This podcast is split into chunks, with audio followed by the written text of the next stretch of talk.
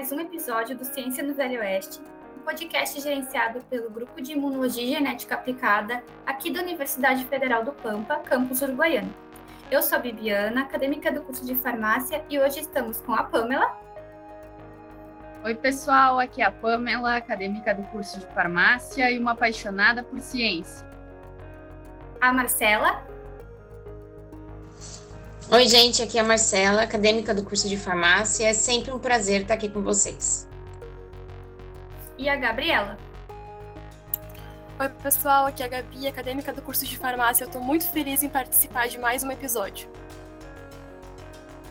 E hoje nós vamos falar sobre saúde mental no contexto LGBTQIA. E quem está aqui para falar sobre esse tema são as meninas do projeto Mídias, as velhas conhecidas aqui do podcast, a Zilmara e a Juliana. Sejam bem-vindas novamente, meninas. Oi, pessoal, aqui é a Zilmara. Estou uh, muito contente das gurias cederem esse espaço para a gente poder participar hoje, então bora lá. Oi, pessoal, sempre bom estar com vocês. Ah, meninas, então eu vou começar com uma pergunta bem simples. É, o que significa a sigla LGBTQIA+. Então, gurias, uh, a gente vai falar brevemente um pouquinho sobre cada uma. Uh, queria deixar claro que as três primeiras letras, é L, G e B, ela faz uh, referência à orientação sexual né, do indivíduo, ou seja, suas preferências sexuais. E o restante da sigla, o T, Q, I, A+, ela diz respeito à identidade de gênero, isso é, como a pessoa ela se reconhece. Então, vamos lá. O L significa lésbica e quer dizer que é uma mulher que tem atração sexual por outras mulheres. O G significa gay e é aquele que sente atração sexual ou mantém relação amorosa sexual com indivíduos do mesmo sexo.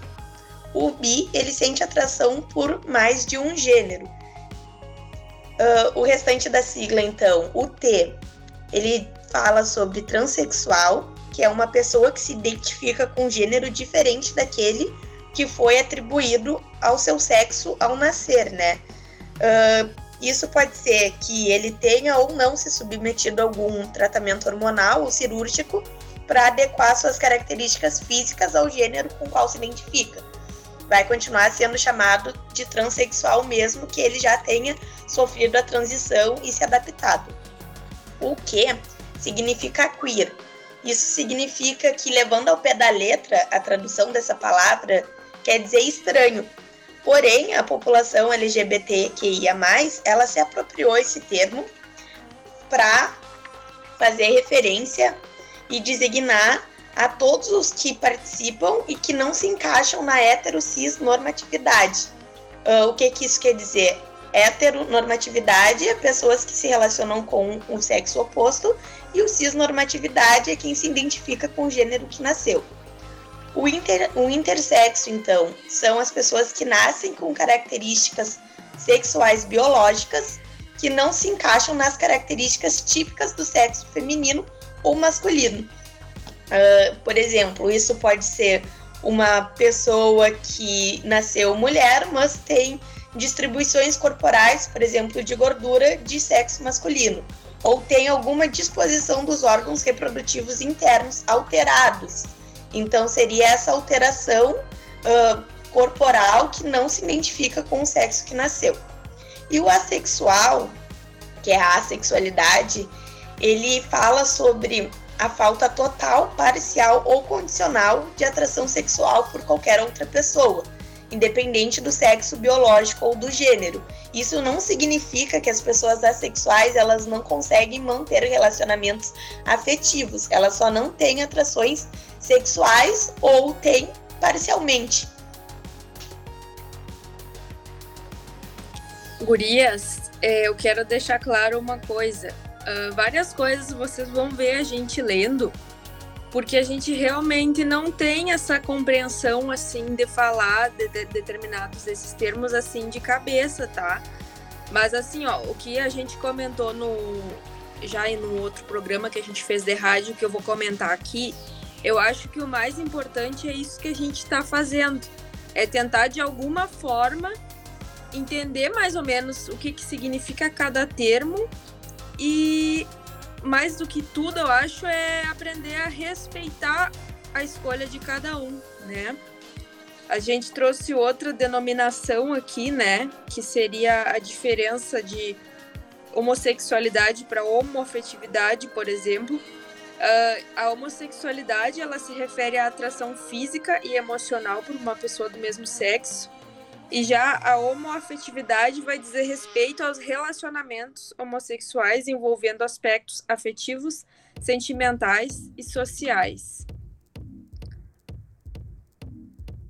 Quando a gente entra nessa fala de homossexual e homoafetividade, uh, a gente queria deixar claro que o termo homossexualismo ele caiu em desuso já, não existe mais porque na medicina é usado o termo ismo como um sufixo que refere a alguma condição ou alguma patologia, né, a doenças. Então, homossexualismo não existe porque é considerado que homossexualidade ela não é uma doença.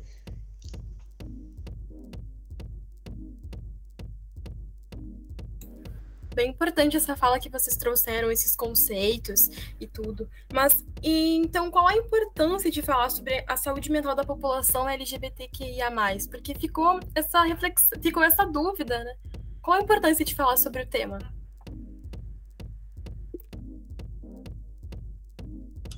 Então, gente, eu acho que todo mundo já viu algum filme, uh, alguma história relacionada a como uh, essa população era tratada antigamente, né? Inclusive, a gente também já comentou, uh, não sei se vocês já assistiram, mas uh, é um filme que representa isso que eu quero dizer. Uh, da Silveira. nesse filme, você, eh, vocês acabam encontrando o que, que é aquele o indivíduo tratado como louco porque ele faz uma escolha que para a época não era o normal, né? O que, que eu quero dizer, então, sendo objetiva, é que muitas vezes tu tinha pessoas internadas em manicômios, né? Simplesmente porque eram tratados como loucos, né? E, e, e é logo ali, não faz talvez nem 100 anos, não faz acho que 50. Então é muito recente, né, Zil? E também nem é só uma questão de escolha, né? Na maioria das vezes a escolha é se mostrar para as outras pessoas a sua forma que tu se identifica, porque tu ninguém em sua consciência escolheria participar e fazer parte de uma população que é as que mais sofrem homicídio, né? Dentro das comparado com os outros gêneros. Então, é muito importante a gente estar tá abordando isso também, porque eles são altamente suscetíveis a problemas de saúde mental, como depressão e ansiedade, né? Por causa da vulnerabilização. É um sistema que dificulta o pertencimento também e o acesso, não só a condições de saúde, mas também de sociabilidade das pessoas que participam da população LGBTQIA. Quando eu falo socia sociabilidade também, cai no questão de educação.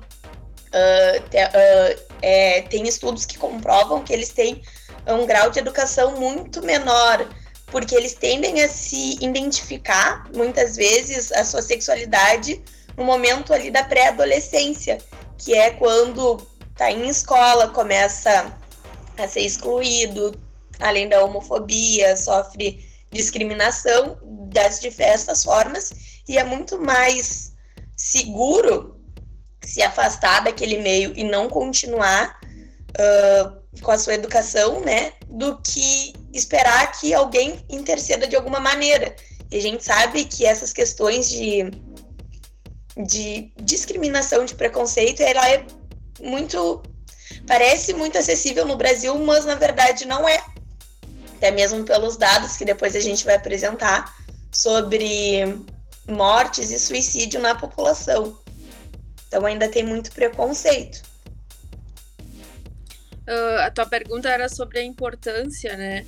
É porque tem todos esses dados que a gente vai falar mais para frente, uh, demonstrando que essa situação de, digamos, de tratar que eles eram tratados, essa população era tratada, tratada como loucos, essa situação não mudou, né?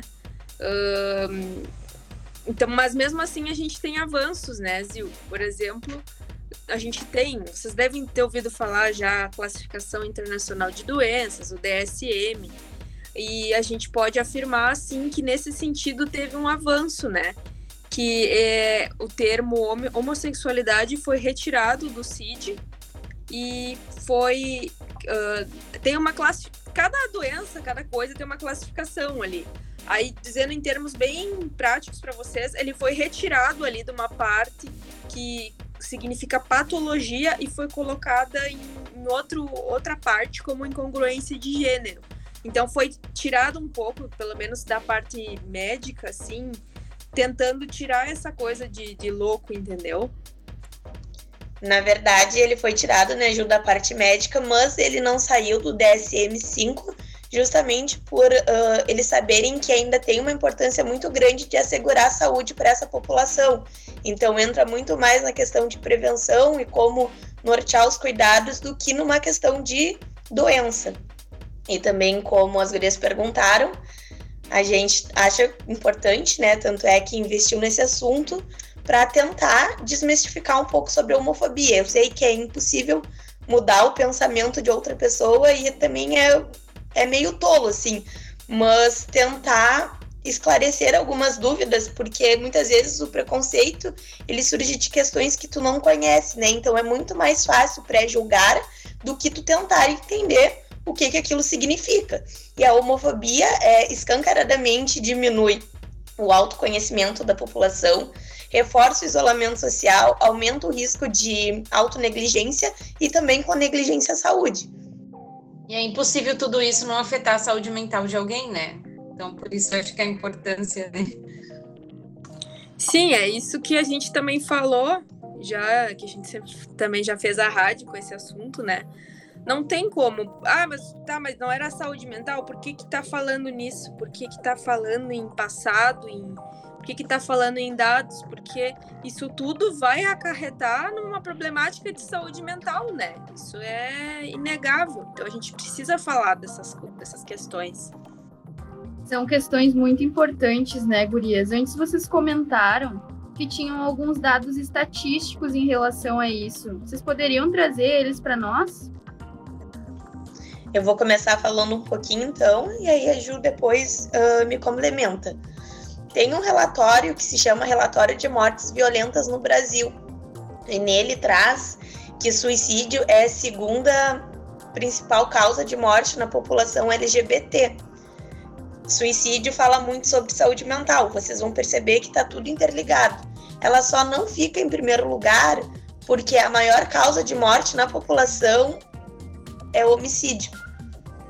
Então a gente está em 2022, mesmo saindo do, da questão de doença, o homicídio a gente sabe que por causa do preconceito ainda é a principal causa de morte, né? Não tem como a pessoa se sentir segura sabendo que pode ser a próxima vítima do preconceito. E tem a ANTRA também, que é a Sociedade Nacional de Travesti Transsexual do Brasil. Eles já trazem um dado de 2020 que diz que teve um aumento de 22% nos casos de assassinato, se for comparar com 2019. E, e 2020 era o quinto ano consecutivo em que mais aumentava o número de assassinatos na população trans no Brasil. Porém, em 2021 esse número ele continuou aumentando também, então já vai para o sexto ano consecutivo em 2021 aumentou 8% ainda em relação a 2020. E o Brasil é o país do mundo que mais, mais assassina pessoas LGBTQIA. Uh, tem uma morte a cada 29 horas registrada, fora os subdados que a gente sabe que tem muito, não só nessa questão do LGBT, mas em qualquer outra notificação, né? Então é de se refletir bastante sobre isso é, isso é muito chocante, né? Tipo, uh, seguindo mais ou menos no que a, no que a Zil tava falando ali, imaginem só, em 2020, tu ter uma morte a cada 20 horas por LG, LGBTfobia. É muita coisa, né, gurias? E não é surpresa falar, né, que muitas dessas desses ataques, eles são mascarados com discursos de conservadorismo, né?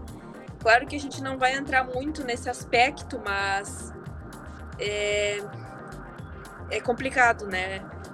Entrar muito nesse aspecto, mas o conservadorismo ele vem muito uma bandeira muito forte de, né, de defensão, que, mas enfim. É, e com a pandemia da Covid, ela acabou impactando muito a vida da população em geral, né? Em diversos aspectos. Mas em relação à população LGBTQIA+, é, de que forma que isso que aconteceu? Bom, Gurias, uh, a gente viu uma pesquisa, né, que, que mostrou principalmente que teve muito. A gente sabe que todo mundo passou por um desemprego, né? Uma, uma questão assim na pandemia, mas que nessa população foi muito mais, muito mais forte, uh, principalmente entre pessoas trans. Não sei se a gente pode detalhar um pouquinho mais e o que, que tu acha. Acho que não, a gente não precisa ficar se uh, detendo tanto com dados, né? Mas de uma maneira geral, principalmente na questão de renda, uh, piorou muito a situação para essa, essa população, o que consequentemente piora bastante a questão de saúde mental também, né? É, vou só citar um dado para vocês verem, ó, que a insegurança alimentar, né, atinge 41,5% dessa população, é quase a metade, né? E desse total, 56,8% está entre pessoas trans. Então, também é uma forma de uma forma causadora de problemas de saúde mental, né? E também eu acho que é importante citar que com a pandemia e com o isolamento social houve um afastamento bem grande das redes de apoio, né? Que a gente sabe que falta política pública para essa população e a rede de apoio ela segurava uma parte bem importante assim, uh, trazendo reconhecimento e espaços em meios uh, culturais e sociais para essa população. Então, quando teve o afastamento, teve o desemprego, a insegurança alimentar, mas o afastamento da rede de apoio fez com que tivesse um aumento na piora da saúde mental. Também aumentou as queixas da população sobre as faltas de política pública, né, que tem essa comunidade. Então, é um trabalho bem bacana que o pessoal que se envolve com isso faz, mas a gente não deve tirar a responsabilidade do governo com as políticas públicas, né, que deveriam existir e ser muito mais forte e não desmerecer e, o, e despertencer à classe e desassociar do resto da população. Então ficou bem em evidência com a pandemia. É, agora eu vou fazer uma pergunta um pouquinho mais, é, para mim eu acho um pouco forte, mas é, acho que é um termo muito usado. Então, eu vou falar, tem um termo usado, né, que é chamada cura gay. Eu acho que tem vários aí filmes antigos, né, que a gente vê assim como tem um filme, não lembro o nome agora, mas é um matemático incrível e, e eu lembro que tentaram fazer com ele com isso, assim, cura gay com ele, assim, filme bem antigo de guerra, não vou lembrar o nome, mas é, é um termo que eu acho que não deve ser usado, mas eu, eu acredito que ainda é usado, né? Isso, obrigada. Eu acho que é jogo da imitações, imitações, né? Jogo de imitações. Eu acho que é um, é um fantástico, é um filme fantástico. Quem nunca assistiu é incrível. Conta a história de um, de um matemático. E... Mas é, eu queria saber, assim, como que a gente pode manejar, né, e, e especialmente para esse grupo, né, de, de pessoas, como que a gente pode explicar para as pessoas que esse termo não existe, como que isso afeta também, né, a saúde mental das pessoas que é, é, é ainda é considerado como uma doença. É, então, gurias, como é que nós vamos explicar de uma forma clara para vocês? Assim, ó, a gente conversou com as nossas orientadoras, que são duas psicólogas, né?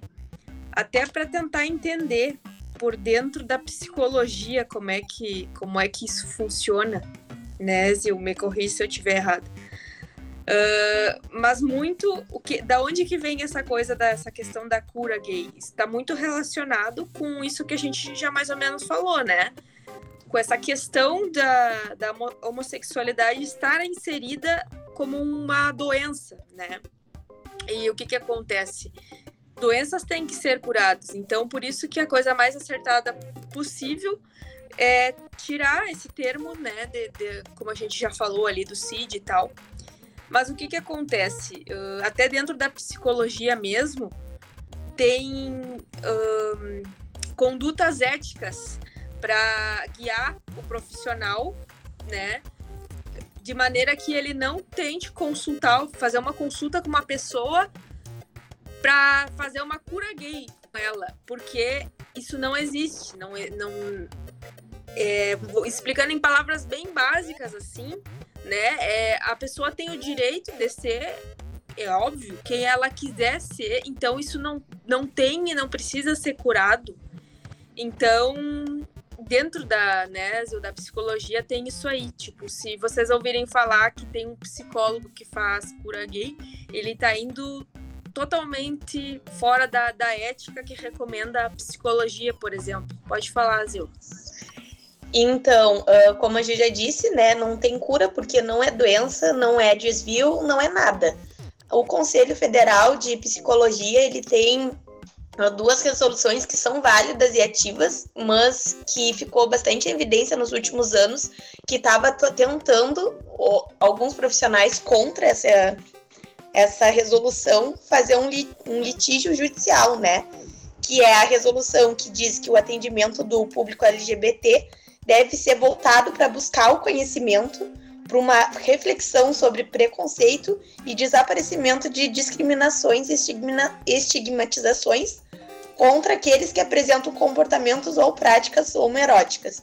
Quer dizer, a psicologia ela tá ali para tentar orientar e fazer com que tu entenda o como tu te identifica e não como não para tentar curar. Só que esse grupo de profissionais que é contra essa resolução tentou botar que não é uma orientação sexual, mas sim uma reorientação, o que a gente sabe que não existe, porque, como a gente falou, não é doença e isso é antiético. Então, fica plausível aí, sendo que já fazem 32 anos, quase 32, vai fazer em maio, que homossexualismo não existe mais, né? Então, falta o pessoal dar uma atualizada aí e tudo por conta, creio eu, do preconceito, sabe? Bom, Gurias, para é, finalizar, a gente já falou é, de como é, tudo impacta a nossa saúde mental, né? A gente tem que estar tá bem na nossa família, é, financeiramente. Se a gente não tá, entre outros aspectos, a gente não vai estar tá bem. E nesse sentido, é, eu pensei em relação ao mercado de trabalho. Porque é, surgiu uma dúvida: como que ocorre a inserção da população LGBTQIA no mercado de trabalho? E como isso pode influenciar na saúde mental dessa população? Ainda que poucos, Gabi, tem algumas empresas maiores, óbvio, que eles já investem sobre inclusão e como que isso pode acontecer, né? Uh, garantindo um primeiro, sem fazer diferença salarial, é o primeiro passo, assim, porque tem estudos tanto quanto qualquer outra pessoa. E por mais que isso pareça irreal para a gente, acontece bastante. Então também tem políticas públicas dentro de algumas empresas que eles oferecem benefícios de saúde mental, planos de saúde com tratamento psicológico e psiquiátrico, tendo em vista que se o funcionário, independente da orientação sexual, tiver uma condição de saúde mental, a tendência é que o trabalho seja muito bem feito e o rendimento seja maior. Uh, também as empresas elas têm que tornar um lugar seguro para que eles consigam pertencer sem medo, né? Aquele medo que a maioria tem de levantar todos os dias e sair na rua. E como fazer isso, né? Tendo autoridades públicas e políticas dentro das empresas, deixando bem claro sobre punições e qualquer outra coisa que possa vir a acontecer. Então, não tolerar homofobia, né, dentro do espaço. Também a contratação de mais pessoas LGBT traz segurança, né? Se tu tá num meio onde tu é o único, isso ainda causa um pouco de medo, mas se tu sabe que tu tá cercado pela população, facilita muito mais a inserção.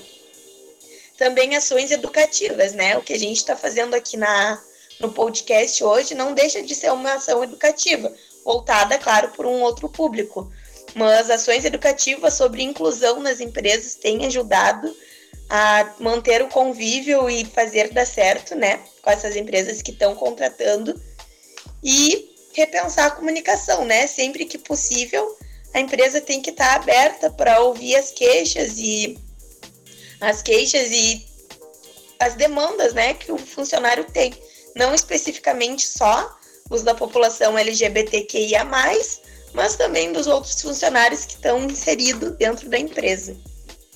Bom, infelizmente o nosso episódio está acabando. Nós agradecemos as nossas convidadas, a Juliana e a Zilmara.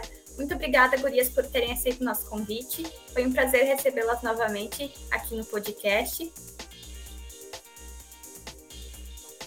Bibiana, a gente agradece muito, como já agradeci no início, poder participar com vocês.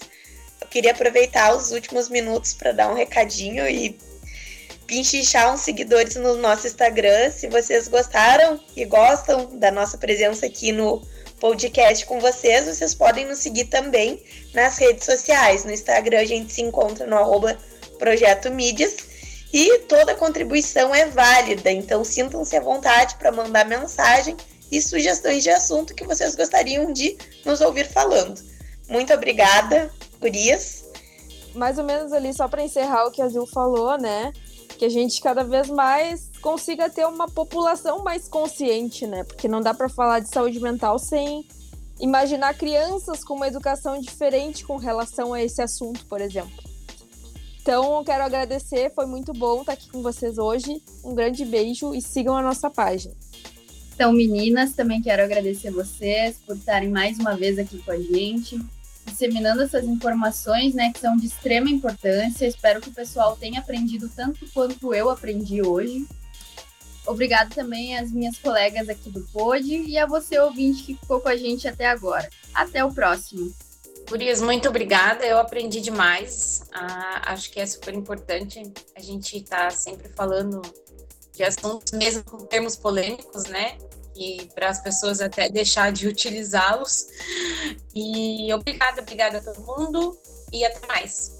Obrigada pela presença, gurias. É sempre bom recebê-las, Ju e Zil. Sempre muito bom recebê-las, porque a gente aprende tanto e é sempre bom falar sobre esses temas para a população em geral.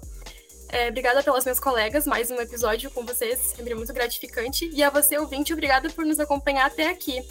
É, para mais informações, para mais temas, sugestões, enfim, interagir com a gente é só nos seguir no Instagram, arroba ou então entrar é, em contato com a gente através do nosso e-mail, contato arroba. E é isso, pessoal. Até o próximo episódio. Então é isso, pessoal. Até o próximo Ciência no Velho Oeste.